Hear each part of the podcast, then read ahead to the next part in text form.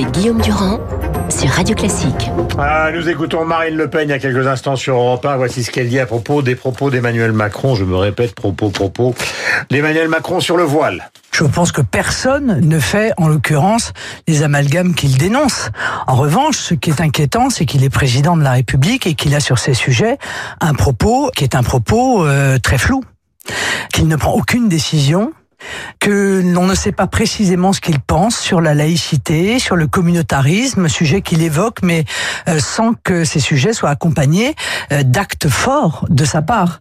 Voilà pour le président de la République. Donc évidemment, c'est sa principale opposante qui était exprimée ce matin après les propos d'Emmanuel Macron que nous avons multidiffusé euh, ce matin. Qu'il s'agisse du voile, Philippe et Patrick Lugman, bonjour. Pour ceux qui nous rejoignent simplement maintenant, ou de l'histoire des retraites Est-ce qu'on n'est pas en train de vivre à un moment d'hésitation de l'Élysée Philippe?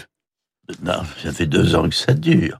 De toute façon, on pourrait rapporter à l'addition des premiers ministres et des présidents de la République qui succèdent à la tête de la France depuis 50 ans, rapporter ce jugement.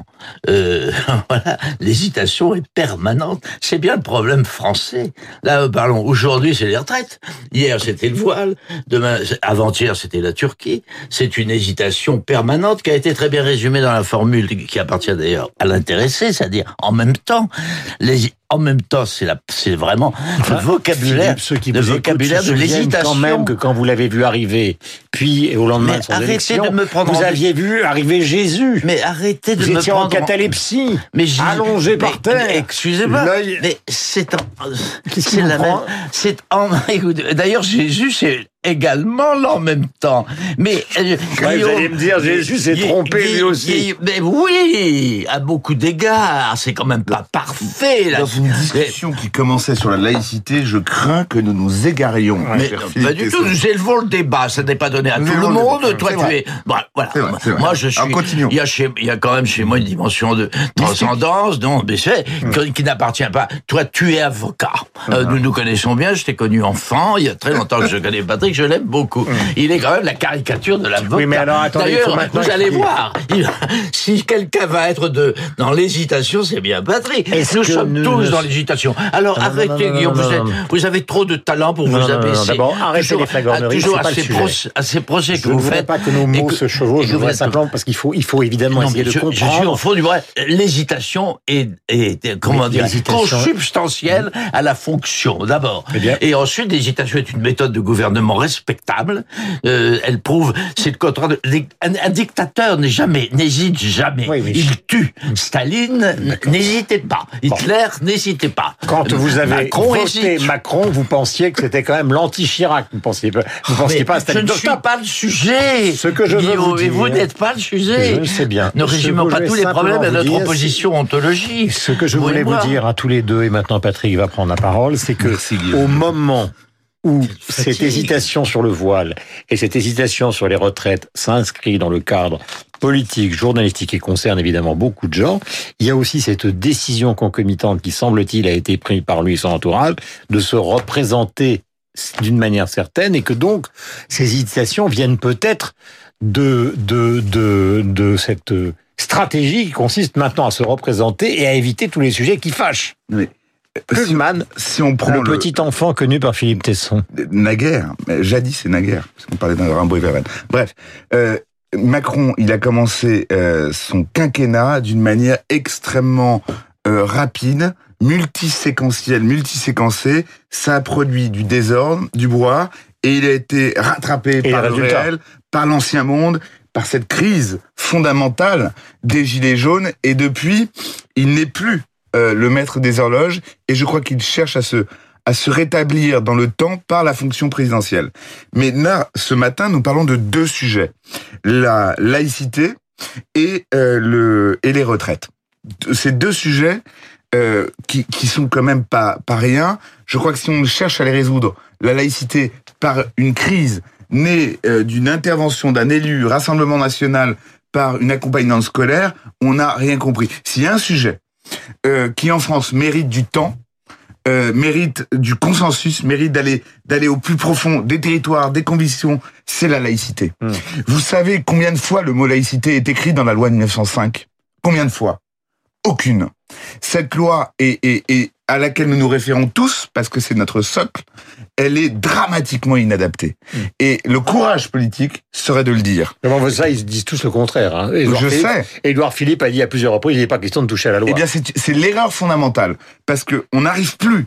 On n'y arrive plus. Et on n'a que des lois de, de petits bouts. Ici, la fonction publique. Là, l'école. Là, l'université. Et on a besoin, je crois, d'une loi de vivre ensemble. Hmm. Et d'une loi Enfin, de si vivre demain ensemble. matin, D'un côté, l'ouverture, si d'un demain côté, matin, vous annoncez, Ouais. si vous étiez Édouard Philippe, vous arrivez au micro de Radio Classique et vous dites, demain matin, on va réformer, changer la loi sur la laïcité. Alors là, degré supplémentaire de désordre dans le pays. Eh Vous bien savez je très crois bien. pas. Je crois pas. Je crois que ce qui a manqué à Macron, c'est par exemple une réforme constitutionnelle qui aurait été avec sa vision du pouvoir. Au lieu de faire des ordonnances euh, par là, au lieu de faire des, des lois que personne ne voyait arriver et de, de, de supprimer à un moment euh, les, les relations avec les syndicats, non, je crois qu'au contraire, il faut, disait Philippe Tesson, s'élever. S'élever, c'est quand on a un tel problème avec une religion, avec la règle religieuse, avec l'interprétation du vivre ensemble, oui, je crois que le rôle du pouvoir, c'est de poser le sujet, pas pour demain matin, mais de le poser complètement. Philippe, vous avez toujours été à la fois, comment peut-on dire, extrêmement libéral, compréhensif et évidemment euh, euh, tolérant à l'égard de l'islam, mais par contre, il y a toujours un mot qui vous a exaspéré, c'est cette, cette idée de l'amalgame. Totalement, oui. Mais oui. D'ailleurs, pourquoi je comprends parfaitement que Macron l'utilise euh, sans relâche. Il a, il a dénoncé trois amalgames, si je me rappelle bien, hier ou avant-hier, et pour cause. D'ailleurs, ce que vous dites, et tous les deux, à votre façon, justifie totalement, donne raison à Macron euh, sur le plan de, sur, le- plan l'hésitation. Vous êtes en train de comprendre. Patrick vient d'expliquer pourquoi il est ur- pourquoi il est indice. On ne peut pas faire autrement. Les choses étant ce qu'elles sont sur un, un domaine aussi euh, tordu, pé- pé- périlleux que celui de, de- de- des retraites. Et il faut absolument qu'il prenne son temps. Quant à ce que tu dis, ce qui manque à Macron, c'est ceci, c'est cela. Ce qui a manqué à Macron, c'est une adhésion euh, pacifique du de l'opinion publique. Macron a Il été, eu, il a été, président de non, De absolument pas. Il a été torpillé dès le début. Dans l'apparence, bien sûr, il l'a eu. Il fallait donner. De, toute façon, la, la France de l'époque, il y a deux ans, la France était perdue. Elle était vraiment cul par-dessus tête. Elle savait pas n'importe qui aurait pu faire n'importe quoi. Non, Macron a été élu dans les pires des conditions et il a il lui a fait défaut immédiatement d'une majorité suffisante pour La lancer- majorité parlementaire, elle est énorme. mais non, elle est, elle est artificielle. On l'a assez, on l'a assez dit. Et les, enfin, je regarde les gilets jaunes, Mm. ont, ont- ont vraiment dominé, gouverné l'opinion pendant une année, qui a été qui a été fatale à la volonté mm, de Macron Mm. et, et, et à la possibilité qu'avait Macron de réformer le pays. On est tous d'accord là-dessus. Et la besogne est encore très difficile. Voilà. Bien sûr que je l'ai soutenu. Si bien sûr que, mon mouvement fondamental est encore deux, favorable. si oui. on voulait caricaturer en vous écoutant tous les deux, on aurait donc vu un jeune homme qui aurait été une sorte de jeune Thatcher euh, de l'époque 2.0 et on terminerait euh, le quinquennat comme une sorte de jeune Chirac à base de mulot. Eh bien, et pourquoi pas, laissons-lui, la- laissons-lui le, le temps de, de terminer le premier chapitre de son quinquennat. Enfin, remarquez, moi, il est déjà mis, il est déjà mis. La seule chose, à côté de Philippe Tesson sur cette antenne à cette heure-là, moi je ne peux pas croire que réfléchir, ce ne soit rien faire. Que prendre le temps d'une réflexion d'ampleur sur notre pays et sa direction, ce soit de l'immobilisme. Mais là, ce qui est en train de gagner Macron, c'est l'immobilisme. Parce qu'il recule sur tout. Et nous, nous ne voyons pas une ambition, nous voyons de l'attente Hmm. et de la tactique, ce que disait euh, Guillaume Durand. Donc c'est ça que moi je regrette. Mais il pourrait prendre ce temps et le mettre à profit, surtout après la séquence du grand débat, pour tirer ce pays et pour le pour le recoudre plutôt que de le. Et la France ne veut pas, les Français ne veulent pas prendre de risques. Pas encore. Ils en ont la tentation, ils l'ont prouvé à plusieurs reprises, mais le mouvement est encore fragile. Les Français ne veulent pas prendre de risques. Ils ne veulent pas soutenir un président qui, le fait- qui leur fait prendre un risque inconsidéré, c'est ce qu'ils pensent, et qui serait fatal à, leur, à leurs intérêts et à leur, à leur égoïsme historique. Voilà. Nous étions avec ce matin donc avec Patrick Lugman et avec le père de la Panthère des Neiges, Philippe Tesson, dont le fils Sylvain, euh, donc vient d'écrire La Panthère des Neiges chez Gallimard, qui est loué par Étienne de Montetti dans le Figaro littéraire de ce matin. Bien évidemment, vous n'avez pas lu ce qui concernait votre fils. Pas encore. Je, eh ben, je, m'y- Je vais appeler Sylvain, je vais, je, je vais le plaindre. Pauvre garçon.